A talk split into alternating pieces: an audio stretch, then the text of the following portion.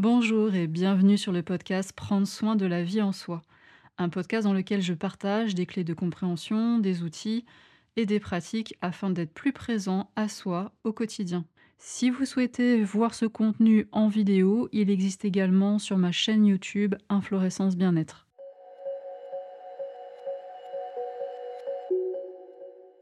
Le mental, qu'est-ce que c'est? Qu'est-ce qui le constitue? De quoi il est composé? Quelle est la différence entre une pensée et une croyance?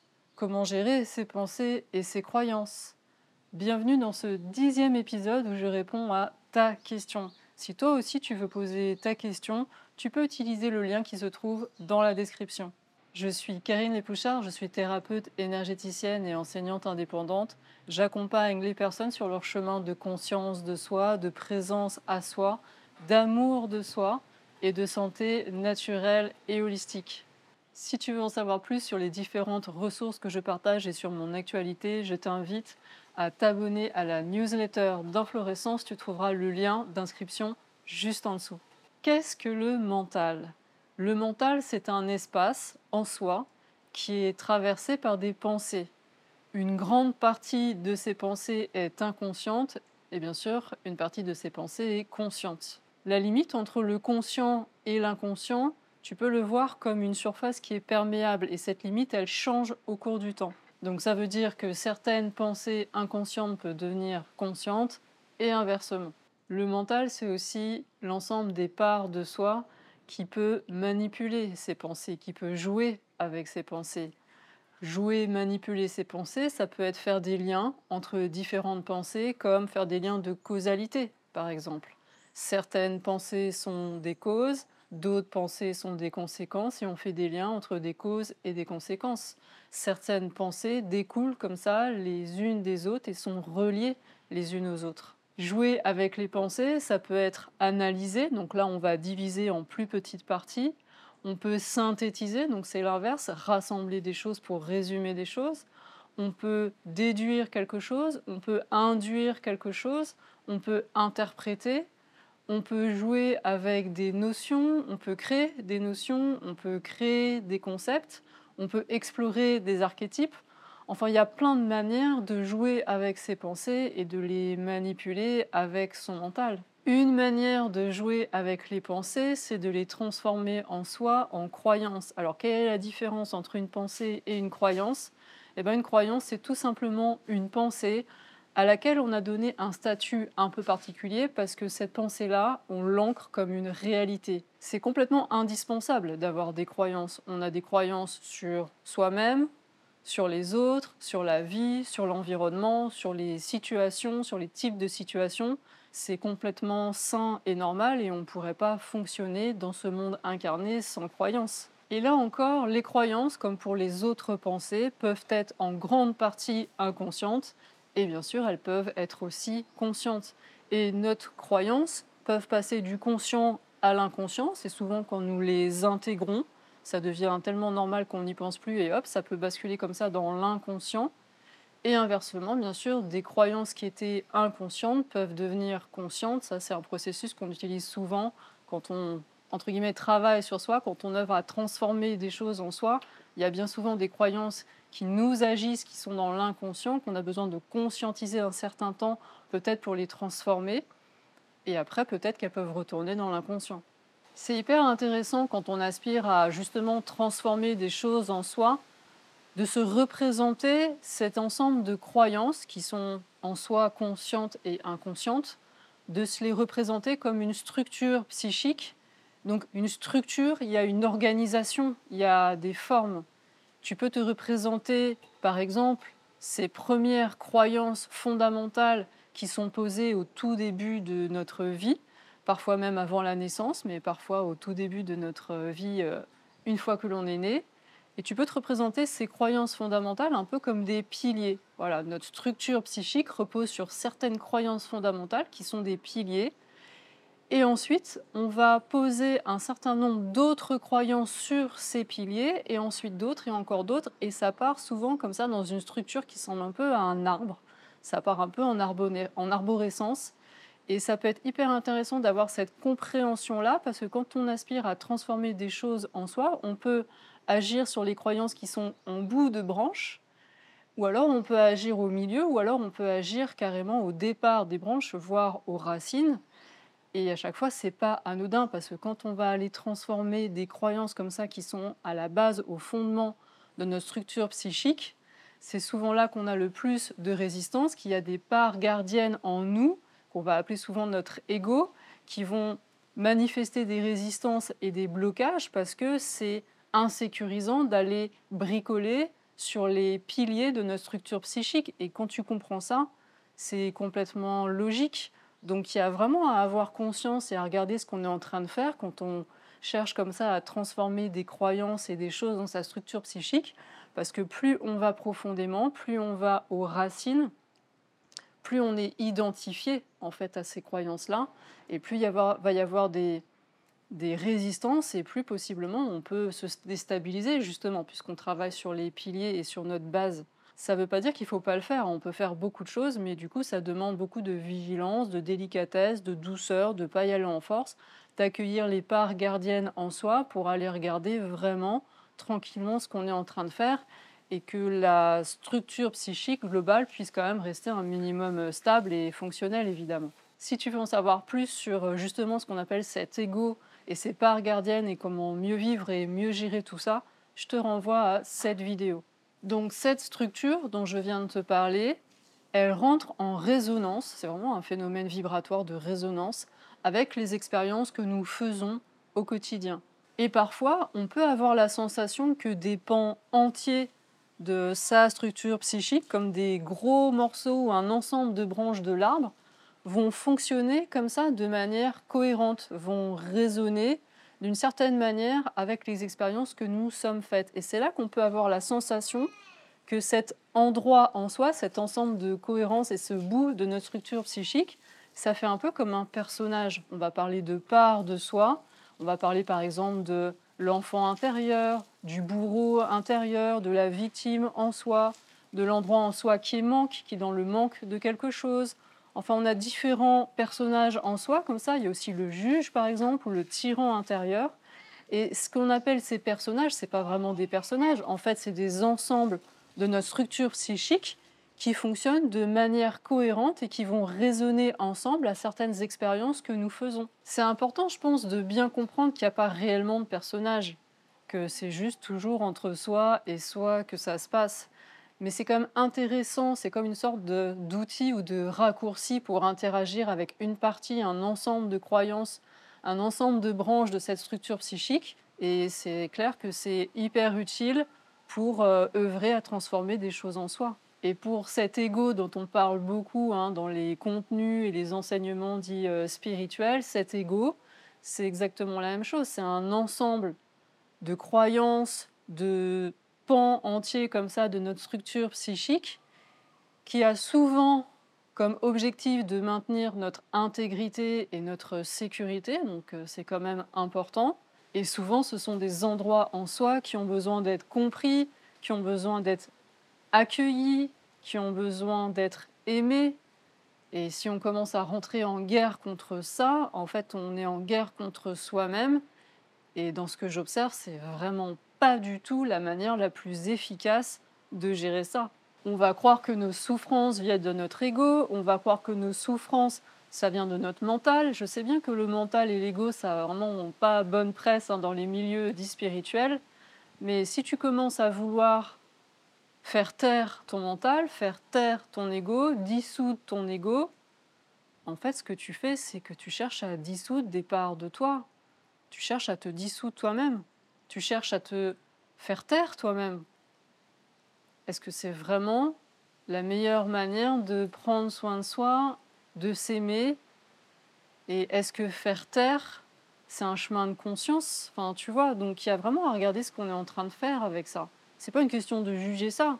C'est juste euh, qu'est-ce qu'on produit et où est-ce qu'on arrive avec ça?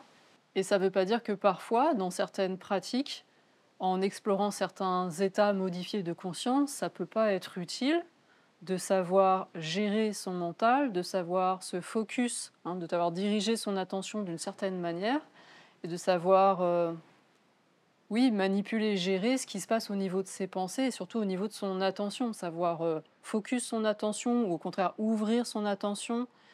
Et ça ne veut pas dire que c'est pas utile de savoir faire ça. Mais souvent, ce que j'observe, c'est pas forcément ça. C'est des personnes qui sont en souffrance et qui croient que faire taire son mental, ça va résoudre les souffrances. Tu vois, c'est différent. Ça, pour moi, c'est ça qui marche pas. Et c'est vrai que parfois, en méditation, on va faire des expériences comme ça, d'état de conscience où le mental est très ténu, très léger, et là on se dit waouh, qu'est-ce que ça fait du bien ce silence, qu'est-ce que ça ressource, qu'est-ce que ça aide à se régénérer, qu'est-ce que ça repose? Et du coup, on croit que le mental c'est la cause du problème. Sauf que dans mon expérience, quand le mental s'agite, c'est souvent lié aussi à des charges émotionnelles. Et si tu remontes encore les causes, il y a des expériences, il y a des traumatismes, il y a des choses qui ne sont pas euh, ajustées et en accord avec soi dans le passé, et du coup ça résonne avec le présent.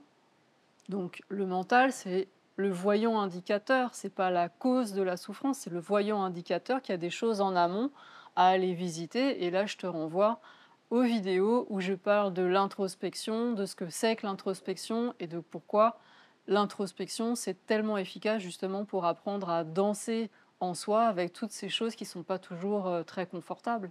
En tout cas, ce qui est clair vraiment pour moi, ce que j'observe en moi et puis dans les séances d'accompagnement, c'est que plus on va réprimer quelque chose, plus on va chercher à l'enfermer, à le faire taire, bah, en fait, plus ça va revenir euh, bruyamment et plus ça va euh, faire exactement l'effet inverse. Et bien souvent, nous ne savons pas comment faire avec tout ça qui fait du bruit, que ce soit le corps qui fait mal ou les émotions ou le mental qui font mal, parce que quand on est arrivé, on n'a pas reçu le mode d'emploi. Et c'est bien pour ça donc que je fais toutes ces vidéos, tous ces podcasts, qu'il y a la plateforme aussi en ligne hein, d'inflorescence où tu peux apprendre justement à te relier à différents espaces en toi, à trouver plus de stabilité et plus de douceur, notamment avec ce module 1 justement, plus de douceur et de stabilité chaque jour. Donc c'est bien pour ça que je partage toutes ces ressources pour que chacun puisse trouver des outils, des pratiques, des manières de rentrer en contact avec soi, de devenir conscient de ce qui se passe en soi et d'apprendre à aimer ce que l'on rencontre aussi en soi. C'est drôle parce que je fais une vidéo sur le mental. Le mental, c'est lié à l'élément R. Et là, mais il y a un vent aujourd'hui. On est bien en harmonie avec les éléments. Euh, c'est juste parfait. Waouh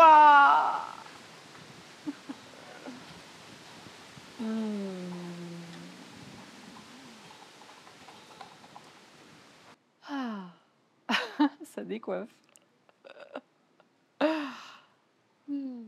Dernier aspect dont je voulais te parler sur euh, qu'est-ce que c'est que le mental. Donc, euh, je t'ai dit tout à l'heure que le mental, c'est un espace qui peut être traversé par des pensées. Cet espace, il est bien à nous, ça, il n'y a pas de problème.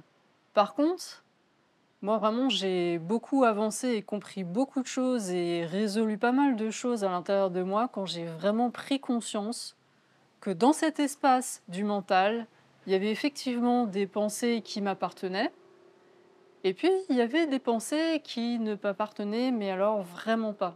Qu'est-ce que ça veut dire une pensée qui m'appartient? Une pensée qui m'appartient, c'est une pensée que vraiment mon mental a produit par lui-même, par ses propres interprétations, ses propres déductions ou inductions, par ses propres processus euh, d'analyse ou de synthèse. Et donc ces pensées qui sont justement le fruit de ce travail de notre propre mental, qui joue avec tout ça, qui manipule tout ça, ça oui, ce sont des pensées effectivement qui nous appartiennent. Et puis dans les pensées qui nous appartiennent, nous avons aussi bien sûr toutes les pensées qui sont liées à notre mémoire. La mémoire d'une personne se répartit à différents endroits. Il y a la mémoire dans le mental qui souvent bascule dans l'inconscient. Il y a des mémoires aussi dans le corps, dans les cellules, c'est différent, mais ça appartient aussi à la personne, mais ce n'est pas forcément dans l'espace du mental, euh, c'est un peu comme stocké différemment. Et puis, il y a des mémoires qui se trouvent ailleurs, qui sont pas vraiment dans l'espace mental, qui sont pas forcément directement dans le corps, qui sont dans d'autres structures qui ne sont pas le corps physique dense, euh, d'autres structures qui sont aussi dans l'espace de la conscience. Enfin, la mémoire peut se retrouver à différents endroits eh bien, dans le mental, il y a une partie des mémoires. Ça aussi, ça nous appartient. Qu'est-ce que c'est maintenant qu'une pensée qui ne nous appartiendrait pas? Eh bien, dans notre environnement, nous avons été confrontés depuis euh, notre conception, euh, dans notre vie intra-utérine, et puis après, à partir de notre naissance, nous avons été confrontés à tout un tas de pensées et de croyances qui viennent de notre environnement. Notre premier environnement, c'est notre famille, bien sûr. Il y a tout un tas de pensées comme ça qui circulent beaucoup dans nos familles et de croyances, bien sûr. Il y a la société, il y a les collectifs, il y a la région où nous vivons, le pays où nous vivons, il y a la culture. Enfin, il y a vraiment beaucoup, beaucoup de pensées et de croyances qui nous environnent euh, tout le temps, en permanence. Et s'il y a une chose qui caractérise beaucoup l'être humain, c'est son envie d'appartenir à un groupe. Et donc pour ça, il va prendre beaucoup des pensées et des croyances du groupe auquel il a envie d'appartenir, parce que ça constitue sa, sa sécurité. Hein. C'est une stratégie vraiment essentielle de survie pour lui. Hein. On survit quand même beaucoup mieux dans un groupe que tout seul en général. Donc ça, c'est une part essentielle. Et puis on va aussi beaucoup apprendre par mimétisme.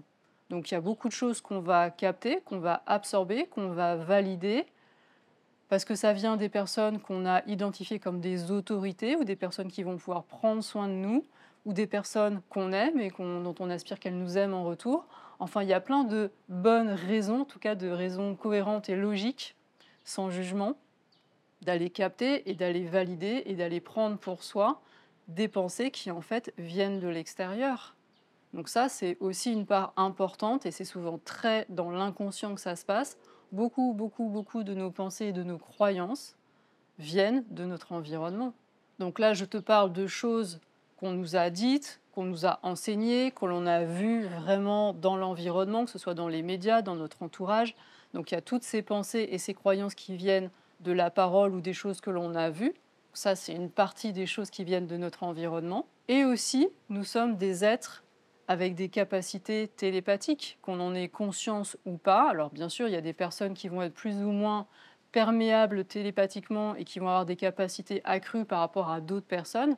Mais en tout cas, dans moi, ce que je pense et de ce que j'observe et de ce que je crois, tous les êtres humains sont télépathes. Je sais bien que notre société occidentale prône le matérialisme, c'est-à-dire cette croyance, ce paradigme selon lequel la conscience est juste un produit du cerveau et donc c'est compliqué pour cette société matérialiste occidentale de considérer que les êtres humains sont des êtres télépathiques. Or, moi, c'est ce que j'observe, c'est ce que, ce que mon expérience me montre, et beaucoup d'animaux aussi hein, sont des êtres télépathiques, pas seulement les humains. Et voilà. Donc, pour moi, dans ma réalité, mais après, t'en fais bien ce que tu veux, une bonne partie des pensées et des croyances donc, qui occupent l'espace de notre mental viennent aussi des pensées et des croyances de nos environnements psychiques que nous captons par télépathie. Et ça, je trouve que c'est super important d'en avoir conscience. C'est pas parce qu'il y a une pensée comme ça qui traverse l'espace de son mental, ou c'est pas parce qu'on a une croyance qu'elle nous appartient et qu'elle vienne de nous. Parfois, c'est juste quelque chose qu'on a capté d'une personne qui se trouve là, euh, face à nous, ou qu'une personne qui vit autour de nous, mais dont on même pas conscience qu'elle existe parfois. Par exemple, dans un appartement qui est dans un immeuble, on peut capter un certain nombre de choses qui se trouvent dans l'immeuble, et des fois à beaucoup plus grande euh, distance. Donc ça, moi, je trouve que c'est quand même important de, le savoir. Cela peut poser question, du coup, par rapport au concept de propriété intellectuelle. Hein. Qu'est-ce que c'est réellement qu'une propriété intellectuelle?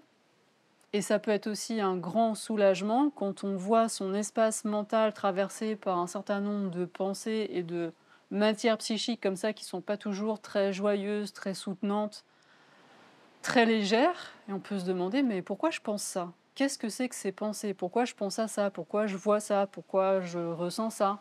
Alors parfois ça nous appartient et parfois non.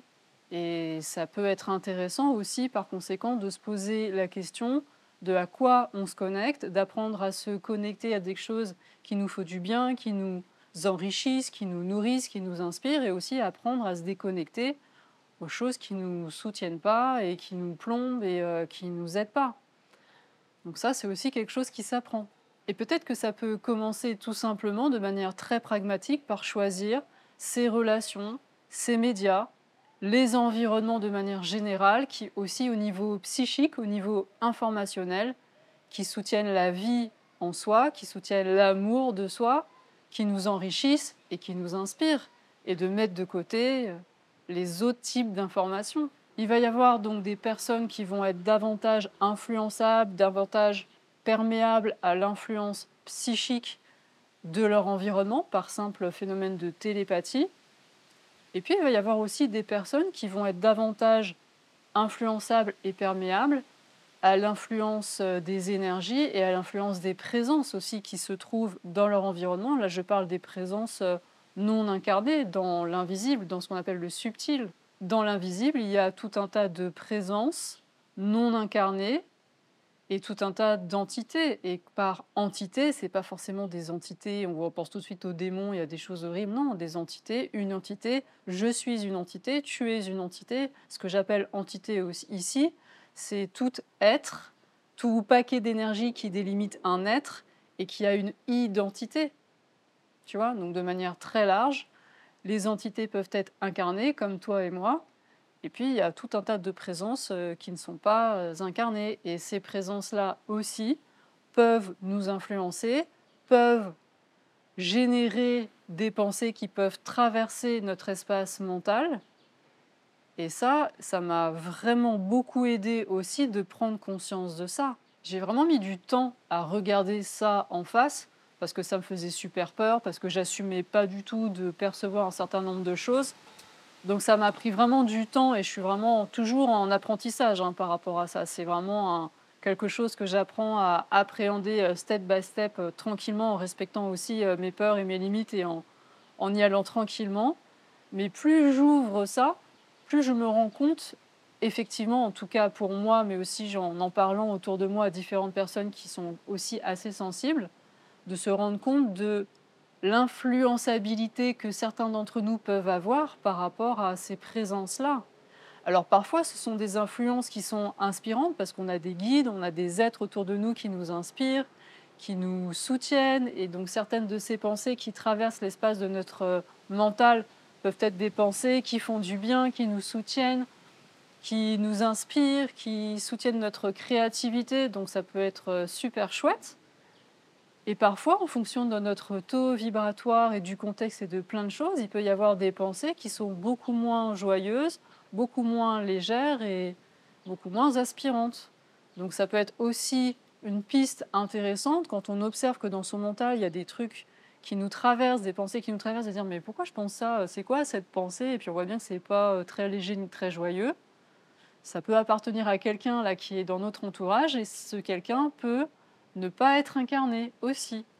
Je sais bien que ce genre de concept, c'est pas forcément quelque chose de facile à envisager parce qu'il y a beaucoup de peur, beaucoup de superstitions autour de ça. Tout de suite, on va penser à des présences maléfiques, et on ne sait pas forcément comment gérer ça et donc ça, ça génère pas mal de peur. Donc voilà, t'en fais absolument ce que tu veux, je te parle juste de ma réalité, tu peux très bien te dire que c'est n'importe quoi et laisser ça de côté si ça te paraît pas juste et si ça résonne pas pour toi. Mais je sais et j'observe que pour pas mal de personnes, c'est vraiment quelque chose qui est qui change la vie de se rendre compte que certaines choses en fait ça vient de là et d'apprendre à gérer ça, c'est juste aussi un grand soulagement. Et je sais aussi, pour l'avoir beaucoup fait, que quand on commence à juste ouvrir un peu et qu'on a très très peur de tout ça, on peut avoir la stratégie de hop, se refermer, hein, c'est ce que j'appelle la stratégie de l'huître. Donc on va se rétracter, on va lever les barrières, on va mettre plein de structures pour se barricader par rapport à tout ça. Or, ce que j'observe, c'est que dans ce type de processus-là, la stratégie de l'huître c'est vraiment pas efficace. Et plus on va se recroqueviller, plus on va se fermer, plus justement on va être décalé de soi-même, on va être dans des espaces d'inconscience, de refus, de rejet. Et c'est dans ce que j'observe, c'est mon chemin. Voilà, je témoigne pour moi, quand j'étais là-dedans, c'est vraiment là que j'étais en fait le plus influençable et euh, le plus euh, vulnérable quelque part à ce genre d'influence. Et plus j'ouvre et plus j'accepte tranquillement, hein, sans rien forcer, de, faire descendre mes barrières et de, de rentrer en relation avec ça, en tout cas c'est ce que je vois sur mon chemin à moi, et eh bien plus je peux apprendre à gérer ça, plus je peux utiliser les ressources de mes guides et des êtres qui sont là pour me soutenir, justement pour m'enseigner ça, et bien plus c'est fluide, et plus je peux expanser la conscience, et plus c'est joyeux, et plus dans mon corps ça se détend aussi, puisqu'une partie des tensions que j'observais était liée aussi à ça. Et mieux ça va, et plus c'est joyeux, et plus je me sens en fait en sécurité. Et là, par conséquent, puisque le sujet de cette vidéo c'est qu'est-ce que c'est que le mental, ben, par conséquent, quand je fais ce chemin-là, je vois vraiment l'espace de mon mental se transformer. Et donc je vois qu'il y a vraiment un potentiel thérapeutique pour pacifier ce qui se passe à l'intérieur de soi et notamment au niveau du mental. Pour certaines personnes, hein, puisque ce n'est pas le chemin de tout le monde, clairement pas, mais pour certaines personnes, ça va vraiment beaucoup changer les choses, de prendre conscience de ça et de transformer ça. Je te laisse sentir comment ça résonne pour toi. Si tu sens que ces derniers aspects-là de qu'est-ce qui traverse notre espace mental, ça te parle pas du tout, ça résonne pas du tout, eh ben laisse ça de côté, hein, c'est que ça doit pas euh, te correspondre. Mais si jamais ça résonne pour toi et si tu commences à te dire ah ouais mais alors c'est ça qui se passe quand j'ai telle sorte d'image ou telle sorte de pensée, je me dis mais qu'est-ce que c'est que ce truc, mais d'où ça vient? Voilà, si ça résonne pour toi, n'hésite pas à me le partager dans les commentaires parce que si je me rends compte qu'il y a plusieurs personnes pour qui ça résonne, peut-être que je ferai peut-être une vidéo un peu plus spécifique sur ce sujet-là pour commencer à partager des outils que j'ai expérimentés et que je trouve vraiment efficaces pour moi pour pacifier ces espaces-là et avoir un mental beaucoup plus tranquille et beaucoup plus léger, parce que c'est sûr qu'on n'a pas le mode d'emploi. Et quand on prend conscience de ça et qu'on n'a pas les outils, ça peut juste être super déstabilisant. Donc voilà, n'hésite pas à me le dire dans les commentaires si ça te parle. Voilà les informations que je voulais partager avec toi sur ce sujet. Qu'est-ce que c'est que le mental? Mon intention à travers cette vidéo, c'était de te donner une vision quand même déjà assez large de ce que c'est que le mental, mais que tu puisses aussi trouver des ressources, des clés, des pistes de réflexion, des pistes d'exploration pour peut-être comprendre ce qui s'y passe et trouver des manières de le vivre avec plus de fluidité, avec plus de tranquillité et avec plus de conscience. Si tu penses que ces informations, ça peut être utile à d'autres personnes et que tu aspires à soutenir la diffusion de cette vidéo, bien sûr, n'hésite pas à liker, à partager, à t'abonner à la chaîne et à laisser un petit commentaire là juste en dessous. Je te remercie de tout cœur pour ta présence et je te dis à très bientôt pour de nouvelles vidéos. Je t'embrasse. Bye bye.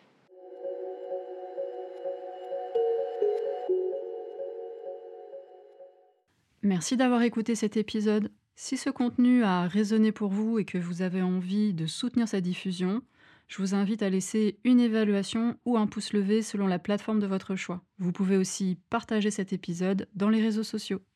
Si vous avez envie de vous exprimer sur le thème de cet épisode, si vous avez des questions ou s'il y a des sujets que vous aimeriez voir abordés dans ce podcast, surtout n'hésitez pas à utiliser les commentaires pour me le dire. Vous pouvez aussi me contacter par mail. Je vous laisse dans la description de cet épisode mes coordonnées ainsi que l'adresse du site d'Inflorescence. Si vous souhaitez en savoir plus sur mon actualité, les événements, les ateliers à venir, je vous invite à vous abonner à la page Facebook Inflorescence Bien-être et à mon compte Instagram.